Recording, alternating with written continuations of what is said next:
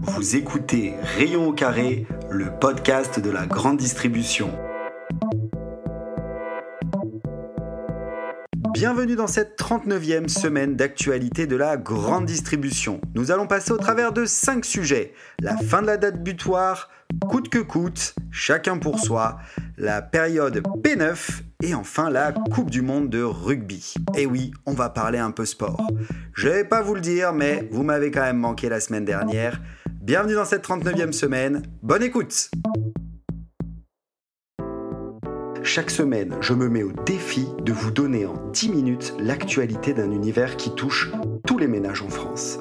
Je veux bien sûr parler de la grande distribution. Alors que vous soyez du côté fournisseur ou du côté distributeur, vous trouverez ici des éléments pour partager et co-construire dans ce monde dicté par le consommateur et son portefeuille. Notre premier sujet du jour, vers la fin de la date butoir. Ce sont les échos qui nous l'apprennent. Bruno Le Maire annonce confier à une mission parlementaire le soin de réfléchir à la possibilité de réformer en profondeur les règles des négociations commerciales. Cela veut dire quoi?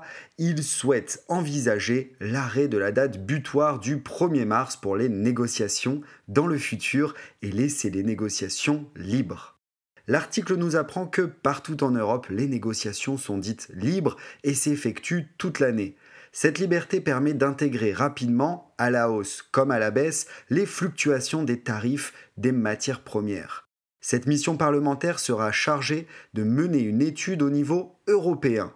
En attendant, le projet de loi qui avancera la fin des négociations annuelles entre les distributeurs et les fournisseurs a été présenté ce mercredi.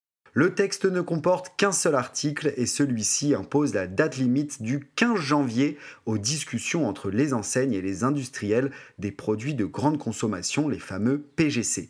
Les fournisseurs auront jusqu'au 1er décembre pour faire parvenir leur CGV, les fameuses conditions générales de vente.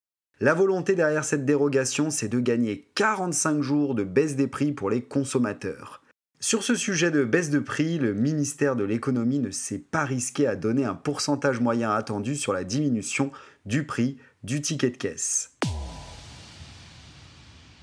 Notre second sujet, une FBI. Une FBI, vous savez ce que c'est? C'est tout simplement une fausse bonne idée. Pour vous illustrer ce qu'est une fausse bonne idée, on peut se parler de la demande de la Première ministre Elisabeth Borne aux distributeurs de vendre à perte le carburant. Eh bien ça, c'est une fausse bonne idée. Dans un article des échos, on comprend d'où a pu venir l'idée. Depuis des années, Michel-Édouard Leclerc réclame des mesures pour vendre moins cher des produits.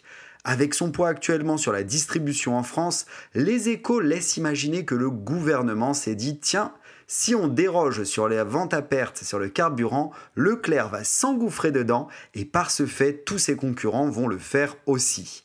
Eh bien non, Leclerc et les autres ont dit non, ils ne veulent pas rattraper leur marge sur les produits alimentaires vendus à moins de 50 mètres de leur station. Pour rattraper la situation, dimanche aux 20h, lors de l'interview du président de la République, Emmanuel Macron a pris acte du refus des enseignes de la grande distribution de vendre le carburant à perte et a invité les distributeurs à faire du prix coûtant.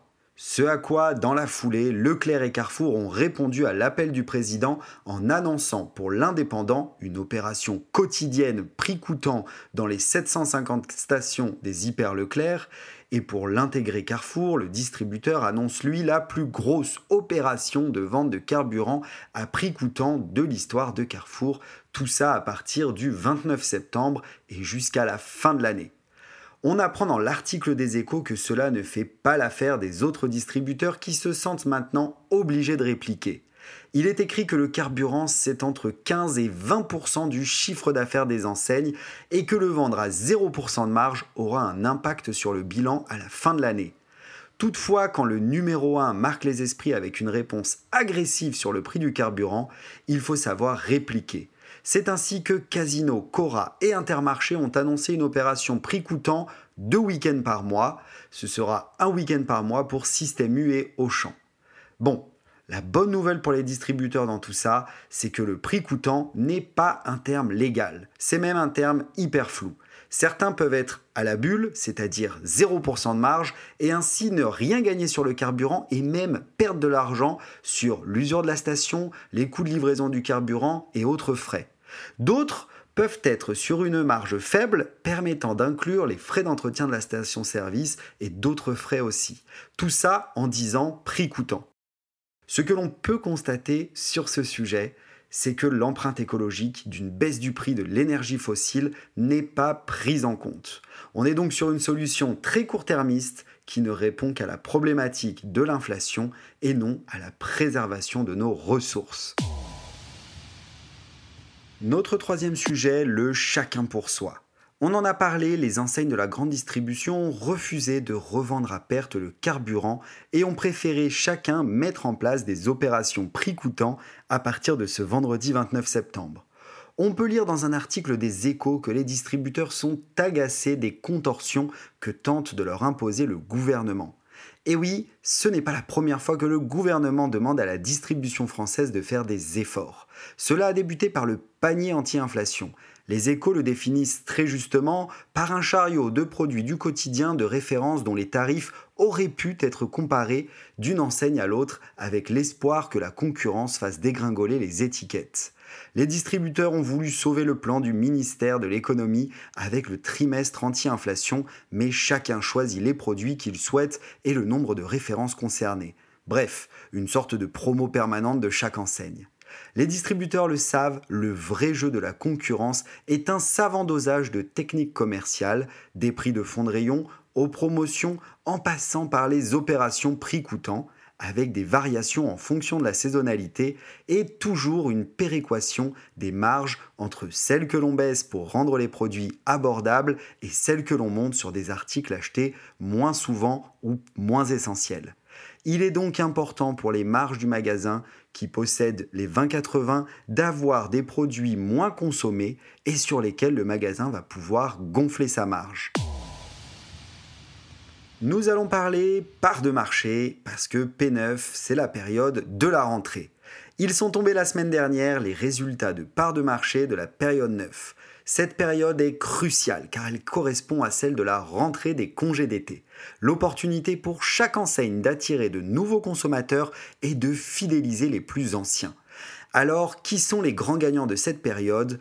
Olivier Dauvert, au travers d'une infographie toujours très claire disponible sur son site internet, nous fait savoir que pour la sixième fois consécutive, Leclerc gagne plus d'un point de part de marché et se hisse à 23,8% de part de marché des achats valeurs du PGC Frais Libre Service. Les autres gagnants sont tous indépendants avec 0,5 points de gagné pour Intermarché qui conforte sa seconde place à 15,4% de part de marché. Et en troisième, il y a U et ses 12,2% de part de marché qui gagnent 0,4 points sur la période. Je vous invite à jeter un œil sur l'infographie dispo sur le site d'Olivier Dauvert car l'écart entre le premier et le second distributeur de France est impressionnant sur le graphique.